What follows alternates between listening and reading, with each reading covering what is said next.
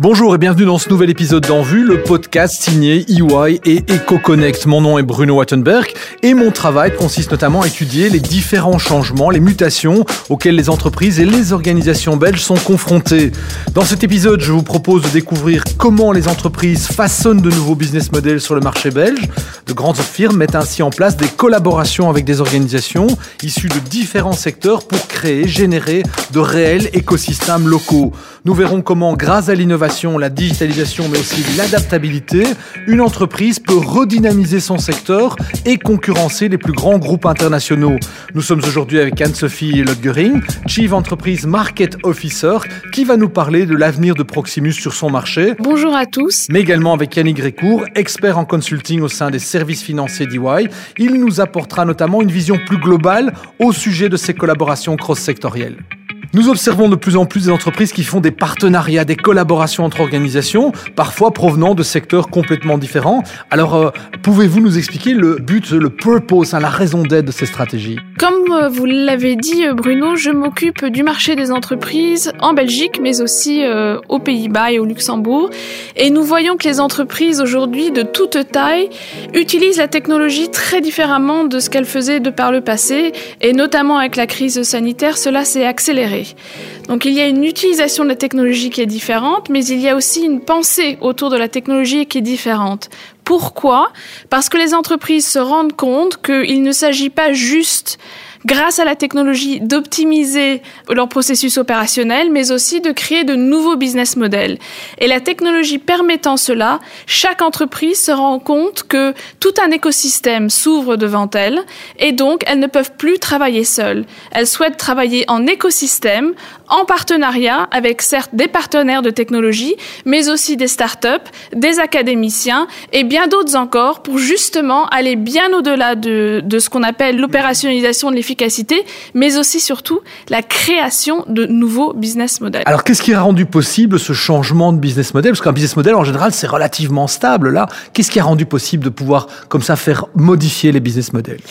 Écoutez, je pense que la technologie a tellement évolué et ses usages ont tellement accéléré que tous les différents secteurs, que ce soit les secteurs verticaux ou alors les métiers du B2B, ont énormément transformé. Je vais vous donner quelques exemples. D'abord, nous avons utilisé ce qu'on appelle la technologie RPA, Robotic Process Automation, pour optimiser un certain nombre de processus opérationnels. Ensuite, nous nous sommes tous rendus compte de la richesse de l'exploitation de la donnée, de l'analyse de la donnée, ce qui nous donnait des informations d'autant plus importantes et beaucoup plus pointues pour nous permettre de, de proposer des solutions. C'était difficile de pas se saisir de cette opportunité. Mais c'est impossible, tout le monde le fait. Donc, puisque tout le monde le fait, chacun doit se doit s'y Et pour pouvoir s'y mettre, écoutez, on regarde comment l'intelligence artificielle peut bouleverser euh, les modèles de production, mais aussi la manière dont les produits sont proposés aux clients. On regarde aussi comment toutes les technologies d'augmented reality ou de virtual reality peuvent contribuer à la sécurité des employés. Par exemple, dans les mines, nous pouvons envoyer un certain nombre d'informations qui viennent grâce à ces technologies sans pour autant envoyer des humains dans les mines. Donc il y a en effet un certain nombre d'usages de technologie qui ont bouleversé ces business models et donc du coup, chacun cherche à comprendre et ensuite à mettre en œuvre des projets, voire à petite taille, mais ensuite à plus grande taille, pour pouvoir bénéficier de ces nouveaux usages de la technologie. Anne-Sophie, ça veut dire que la technologie n'est plus un support, ça devient vraiment un outil pour façonner la stratégie et les business models. Tout à fait. Et c'est un mode de co-création avec ce partenaire d'écosystème dont je parlais que chacun peut utiliser la technologie pour répondre à son propre besoin. Et c'est ainsi que de nombreux partenariats se mettent en place. Mais je pense qu'il faut aussi s'assurer que cette technologie, grâce aux conseils et grâce aux services que nous proposons, peuvent aussi être en réponse à un besoin très spécifique. Yannick Grécourt, euh, est-ce que ce phénomène est nouveau? Quels sont les objectifs d'une entreprise dans ces cas-là? Comment est-ce qu'elle se fixe sa feuille de route dans, ce contexte? Est-ce que c'est nouveau? Non. Début des années 2000, on parlait de compétition. Qui est une articulation de coopération et de compétition. Et on a vu, euh, si on regarde aujourd'hui le succès euh, de Airbus, c'est intéressant. Euh, c'est un projet, un vrai projet européen dans lequel on a mis des compétences différentes pour pouvoir construire un avion et pour pouvoir être en compétition avec Boeing. Et donc on a vu ça se développer. Aujourd'hui, ce qui se passe, c'est qu'on a une vraie accélération parce que la technologie permet en fait d'enlever certaines barrières qu'on avait par le passé. Alors quelles sont ces barrières? La première, c'est la manière dont on va avoir accès aux clients. Parce que finalement, tous ces modèles-là se basent sur une seule chose, c'est la valeur ajoutée qui vont être créées pour le client final. Et la technologie aujourd'hui permet une intégration plus facile de la proposition de valeur pour le client par la technologie. Et donc, si je veux acheter un vélo et qu'on me propose une assurance, ben, si j'achète un vélo aujourd'hui électrique de manière digitale, on va automatiquement m'intégrer en disant mais est-ce que vous voulez le protéger? Et alors la deuxième chose, c'est là je rejoins Anne-Sophie, a décrit ce qui se passe à l'intérieur de Proximus, mais ça va plus loin parce que toutes les entreprises font ça. Et donc aujourd'hui, la manière de se connecter entre les entreprises et de collaborer devient plus facile grâce à la technologie.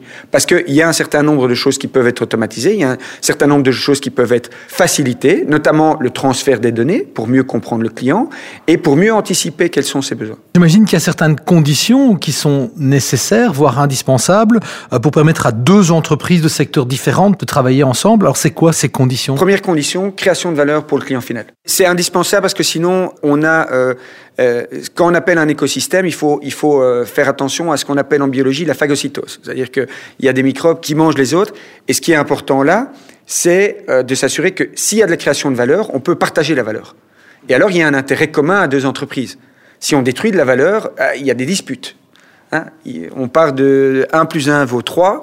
Si à un certain moment, euh, 1 plus 1 vaut 3, chacun qui a mis 1 en retire 1,5. Si 1 plus 1 fait 1,5 parce qu'on n'a pas créé de la valeur, et créer de la valeur veut aussi dire la monétiser. Il y a beaucoup de collaborations qui partent en disant tiens on a une idée et puis finalement on détruit de la valeur parce que ça coûte un peu plus cher parce que euh, le pricing, on essaye de le dumper un peu pour le rendre plus attractif aux clients. Et finalement, on fait de 1 plus 1, 1,5, et là, il y a une dispute. Ça, c'est la première chose. La deuxième chose, je crois qu'il faut un alignement de vision. Si la vue finale de ce qu'elle veut obtenir est pas claire et est pas alignée, ça va pas fonctionner. Il faut être transparent là-dessus. Et il faut pouvoir dire, à un certain moment, on a des visions différentes et reconnaître que s'il n'y a pas d'alignement de vision, il vaut peut-être mieux pas y aller. Et la troisième chose, euh, c'est une confiance. Et pourquoi la confiance? Parce que la lourdeur des structures peut en fait tuer dans l'œuf les initiatives. Et donc, si on a de la confiance, on peut aller très vite avec des structures légères. Si on n'a pas de confiance, en fait, on se protège avec plein de lourdeurs qui font qu'à la fin, euh, ça devient un géant que plus personne maîtrise. Alors les cycles d'innovation, vous l'avez tous les deux dit, sont de plus en plus courts et rapides, sont encore accélérés avec le Covid. Alors comment les entreprises devraient-elles s'organiser en conséquence pour être capables de pouvoir conclure ces partenariats et aussi pouvoir rapidement les mettre en œuvre? Il y a trois horizons euh, dans l'innovation. Je pense qu'aujourd'hui, euh, il y a des choses qu'on connaît, il y a des choses qu'on euh, pense qui vont arriver, et puis il y a des choses où on ne sait pas si ça va arriver. Je crois que ces trois horizons sont importants. Et effectivement, ces trois horizons, avant, on était sur des horizons où on dirait euh, le court terme est à un an, le moyen terme est à 3-4 ans et la vision est à 10 ans.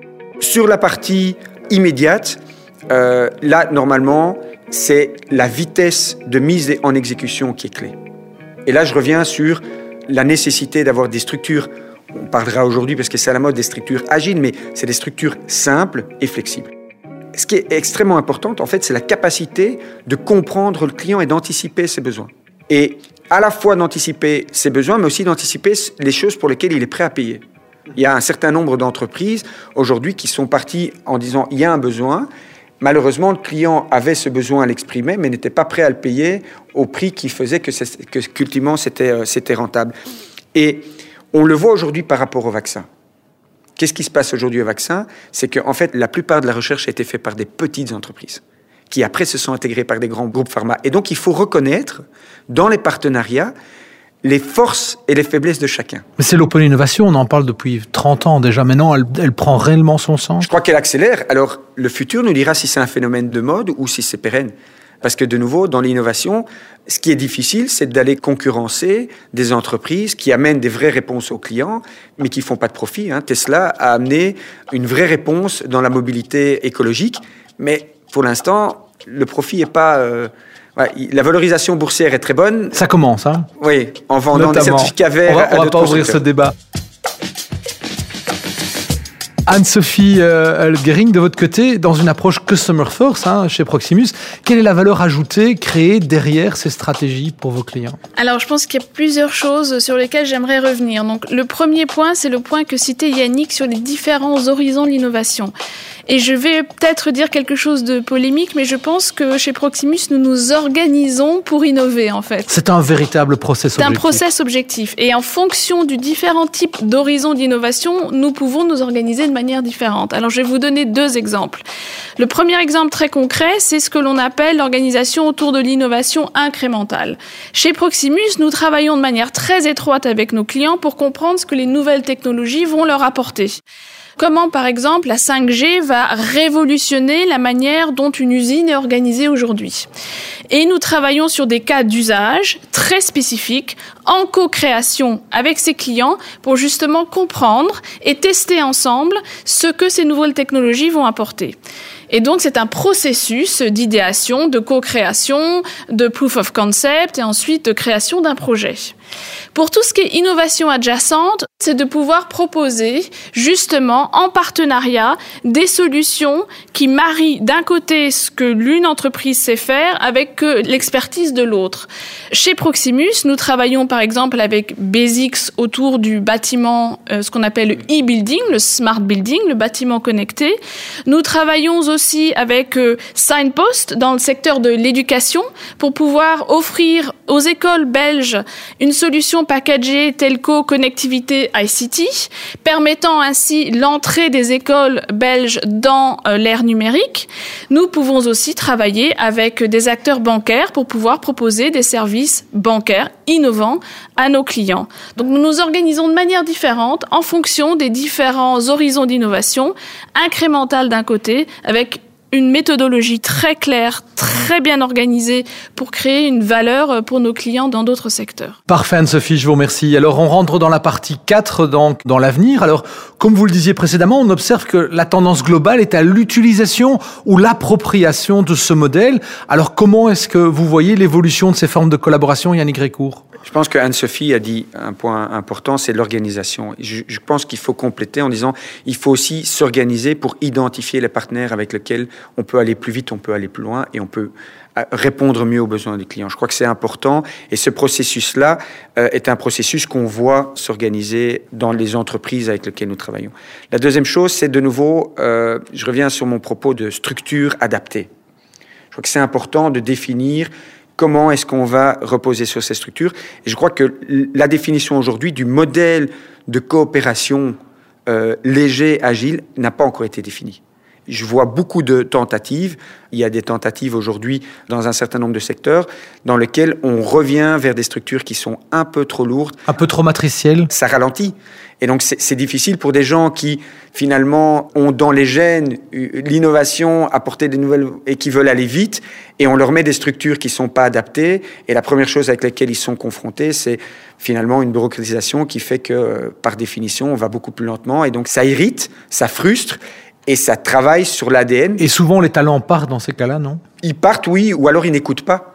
Et donc, ils continuent dans leur propre direction. Donc, je pense qu'il y a un vrai, il y a, il y a, en tout cas, il y a une rupture. Oui. Alors, euh, Anne-Sophie Lodurine, Proximus n'échappe pas à cette règle de, de l'innovation. Vous avez expliqué les différents types d'innovation. Quelles sont les perspectives d'avenir pour la firme aujourd'hui dans ce domaine? Quel type d'évolution préparez-vous? Est-ce que vous pouvez nous donner des, des, exemples ou des images des projets à venir et qui pourraient euh, changer la manière dont nous vivons et travaillons? Écoutez, euh, je pense que Proximus euh, a une volonté de s'inscrire de manière positive dans la vie euh, des citoyens, que ce soit des, des employés dans les entreprises ou, ou dans leurs usages et dans leur vie personnelle. Et aujourd'hui, la, la technologie, elle existe et elle est là et elle nous aide tous les jours, elle est présente autour de nous. Les drones, par exemple, peuvent transmettre aux hôpitaux de manière rapide des plaquettes de sang quand c'est nécessaire technologie nous aide aussi à comprendre euh, dans nos maisons euh, de manière proactive quand nos chaudières de mazout auront besoin d'être remplies. Predictive maintenance pour pouvoir nous rendre la vie plus simple. Nous travaillons aussi à nous assurer que avant que les vaccinations soient faites, les différents vaccins euh, sont gardés dans les frigos à la bonne température parce que comme vous le savez probablement en fonction des vaccins, la température doit être différente avec un monitoring très précis pour nous permettre justement de nous assurer de la vie de ces vaccins. Donc la technologie elle existe dans nos vies quotidiennes, qu'on soit au travail ou qu'on soit euh, chez soi et je pense que c'est important de continuer à réfléchir sur les différents apports que la technologie euh, peut nous apporter. Ça veut dire qu'il est très difficile aujourd'hui d'imaginer ce que demain les femmes et les hommes dans l'entreprise vont pouvoir imaginer comme solution technologique? Écoutez, souvent on dit euh, que les femmes et les hommes dans l'entreprise sont frustrés parce qu'ils n'ont pas toujours les mêmes outils de travail collaboratif d'une facilité intuitive euh, dont ils disposent à la maison. Je pense que cette dichotomie était peut-être vraie il y a encore il y a 12 mois avec euh, tout ce qui s'est passé ces derniers temps, je pense que cette dichotomie commence un petit peu à disparaître et que les entreprises ont vraiment essayé de donner à leurs employés tous les outils de collaboration possibles pour qu'ils puissent justement continuer à travailler ensemble, bien que tous à distance. Et euh, la technologie est devenue euh, un outil de survie pour les entreprises. Donc je pense que nous réfléchissons tous et nous essayons tous de penser à ce que la technologie pourrait nous apporter demain dans notre vie ou dans notre vie privée. Après, je pense que l'imagination peut laisser cours à plein plein d'idées. Comme le disait Yannick et comme vous le disiez tout à l'heure, il s'agit ensuite de canaliser ces idées, d'en faire une réalité. Alors merci d'avoir suivi cet épisode en vue. Euh, merci à, Yannick Grécourt et Anne-Sophie Lodgering. Sur les collaborations cross-sectorielles sur le marché belge, c'était notre sujet aujourd'hui. Alors si vous avez aimé ce podcast, n'hésitez pas à le partager. Et pour plus d'actualités éco, plus de conseils sur la façon dont vous pouvez adapter votre entreprise au changement du marché, ben rendez-vous sur l'éco.be slash en vue. Mon nom est Bruno Wattenberg, c'était le dernier numéro d'en vue pour cette saison et je vous souhaite de passer de merveilleux moments à nous écouter.